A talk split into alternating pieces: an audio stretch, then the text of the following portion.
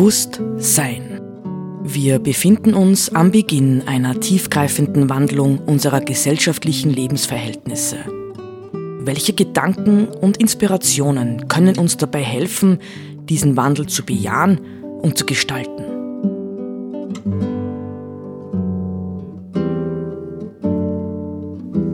Eine Sendung von Roland Steidl.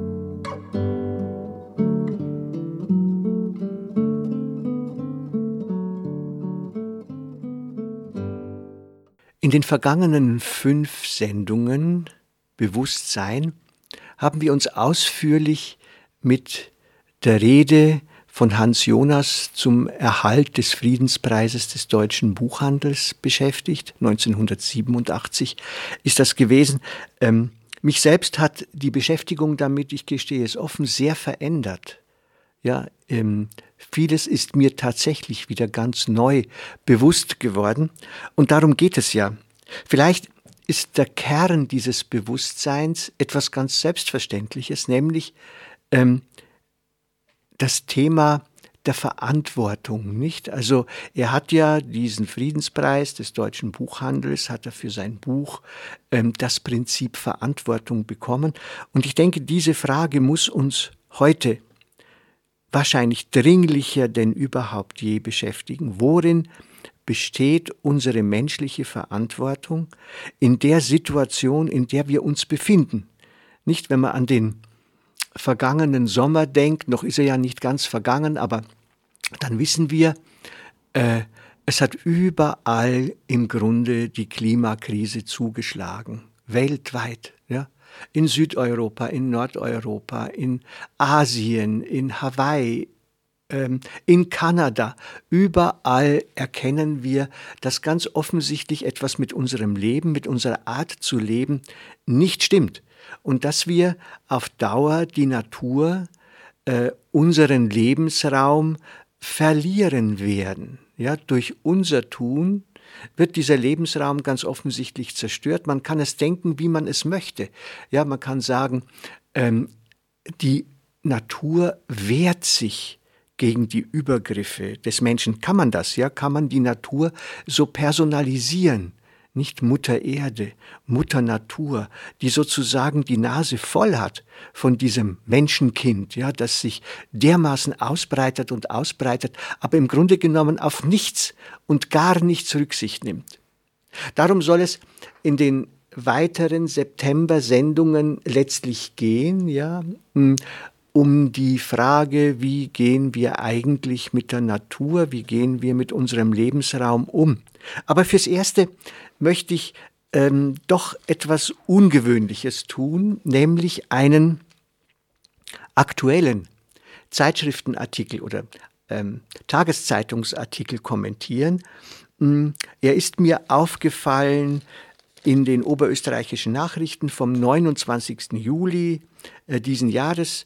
Äh, das war ein Samstag und da hat ähm, die Chefredakteurin der oberösterreichischen Nachrichten einen Leitartikel verfasst. Der hat den Titel Nicht schon wieder Krise. Nicht schon wieder Krise. Ähm, so nach dem Motto, und da wird sie wahrscheinlich durchaus die Meinung vieler Leser und Leserinnen treffen, wir können doch nicht ständig von dieser Krise reden, ich will mal wieder was Schönes erleben und hören. Ja, das ist die Meinung vieler Leute. Wir halten es nicht mehr aus mit dieser Krise. Ähm, auf der anderen Seite denke ich, werden wir das, was da auf uns zukommt, ich nenne es ja schon lange nicht mehr Krise, sondern ich denke, was auf uns zukommt, nein, nicht auf uns zukommt, sondern worin wir schon mittendrin stecken. Ja, das ist Wendezeit.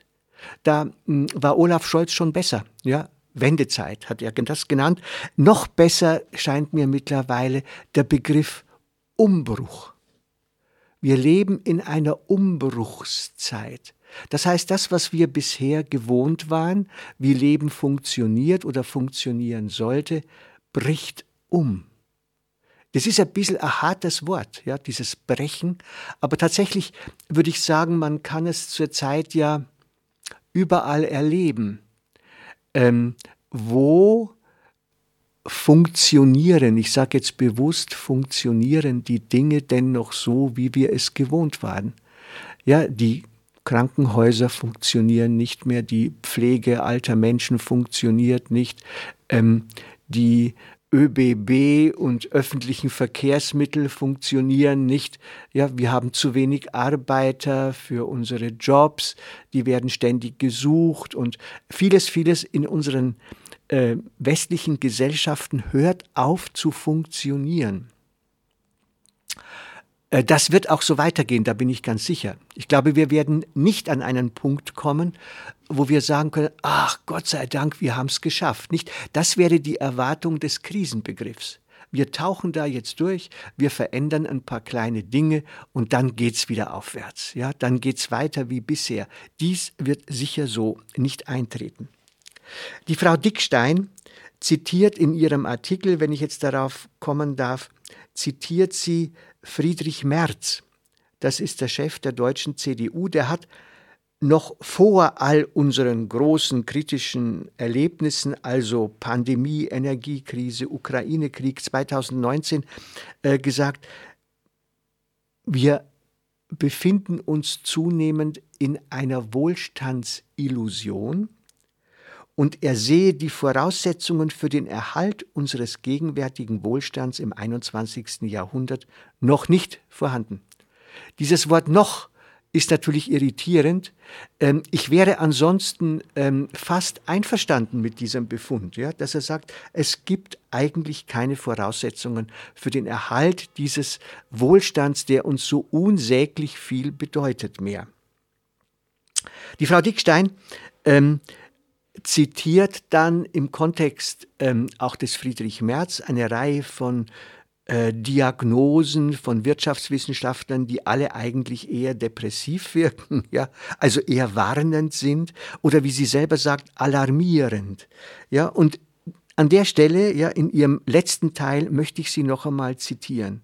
Der alarmierende wirtschaftliche Befund sagt Frau Dickstein, trifft in Europa auf eine Bevölkerung, die genug von den Krisen hat, die vom Staccato der Hiobsbotschaften zermürbt und müde geworden ist. Die Sehnsucht nach einem Gefühl von Normalität, da haben wir wieder das tolle Stichwort dieses Sommers, ist groß. Wenngleich sich dieser Begriff nach den Diskussionen der vergangenen Wochen kaum noch wertfrei verwenden lässt. Geblieben ist die Erfahrung, wie fragil eine global vernetzte Welt ist. Viel zu lange ging es einzig darum, das Schlimmste zu verhindern, anstatt Verbesserungen zu erreichen. Mit der Strompreisbremse und den unzähligen anderen, Förderungen wurde versucht, den Deckel auf dem wachsenden Unmut der Bevölkerung zu halten. Das Abdriften an die populistisch bespielten Ränder rechts und links zeigt, dass der Versuch gescheitert ist. Und jetzt kommt ein ganz, ganz, ganz zentraler Satz bei der Frau Dickstein. Die Verlustängste der Menschen übertreffen längst ihre Fortschrittshoffnung. Also wie kann man, ich äh, halte hier mal ein, ehe ich den letzten Teil dann noch kurz lesen möchte. Wie kann man, natürlich, ja, man kann jetzt fragen, was versteht, was versteht sie unter Fortschritt, nicht? Sie könnte ja auch unter Fortschritt verstehen, sagen wir, einen ethischen Fortschritt der Menschen, die bereit und imstande sind, unseren Lebensstil kritisch zu hinterfragen und Konsequenzen zu ziehen. Also zum Beispiel zu sagen, ja, wir müssen unseren Ressourcenverbrauch, wir müssen unseren Energieverbrauch drastisch nach unten bringen. Ja, wir müssen, wir müssen zurück von diesen überstrapazierten Wohlstandserwartungen. Ähm, ja? Aber das scheint mir in dem, was sie sagt, nicht dahinter zu stecken. Sie schwimmt auf der Welle des klassischen alten Fortschrittsdenkens. Ja, also, wir werden mit entsprechenden technischen Innovationen, mit entsprechenden wirtschaftlichen Eingriffen und, und, und, und, und, werden wir das Ruder herumreißen und den Kahn des westlichen oder das Schiff des westlichen Wohlstands wieder auf Fahrt bringen, sodass es uns allen wieder gut geht und wir keine Ängste mehr haben müssen. Ich konfrontiere das nur ganz kurz nochmal mit Hans Jonas, nicht? Hans Jonas sagt, es ist ganz, ganz wichtig, übrigens Günther Anders auch, der auch ein kritischer Denker gewesen ist, es ist ganz, ganz wichtig, dass wir das fürchten lernen, dass wir zu unserer Angst stehen, dass, weil nur dies, ja, das Fürchten eigentlich tatsächlich unserer Zukunft eine in unserer Zukunft entsprechende Grundhaltung ist. Ja, wir müssen uns vor uns selbst, unseren Taten, unseren Ansprüchen und wuchernden Wünschen fürchten lernen, weil, weil sonst ähm, bleibt uns nur ein Ende. Ich zitiere zum Abschluss noch einmal die Frau Dickstein. Ähm, sie zitiert den deutschen Soziologen Andreas Reckwitz, Zitat Reckwitz, das Versprechen der Moderne auf eine zwangsläufige Entwicklung zum Besseren verliert an Glaubwürdigkeit sagt der deutsche Soziologe Andreas Reckwitz. Laut einer Studie der Universität Bonn gehen 84 Prozent der Deutschen davon aus, dass es künftigen Generationen schlechter gehen werde als heute. In Österreich würde das Ergebnis ähnlich ausfallen.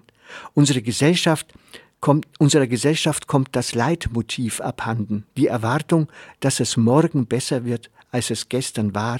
Die Gefahr einer sich selbst erfüllenden Prophezeiung ist groß. Nur eine Schubumkehr in unseren Köpfen wird den Krisenmodus beenden. Also, ich habe mich ein bisschen gefragt, ich kenne die Frau Dickstein nicht persönlich, vielleicht wird mir noch ein äh, Treffen zuteil, aber ich denke, sie lebt da ganz offensichtlich im Verhältnis zu mir in einem Paralleluniversum und hat vielleicht nicht verstanden, ja, worin die wirklichen Herausforderungen unserer Zeit bestehen. Und das ist schade. Schließlich ist sie die Chefredakteurin ähm, des gedruckten Leitmediums unseres Landes, also Oberösterreichs.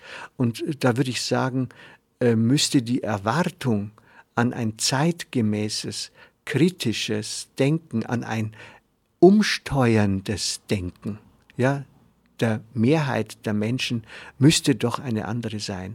Und insofern ist mit dieser Thematik der Verantwortung äh, gegenüber der Zukunft auch natürlich die Frage nach der Verantwortung der Medien verbunden.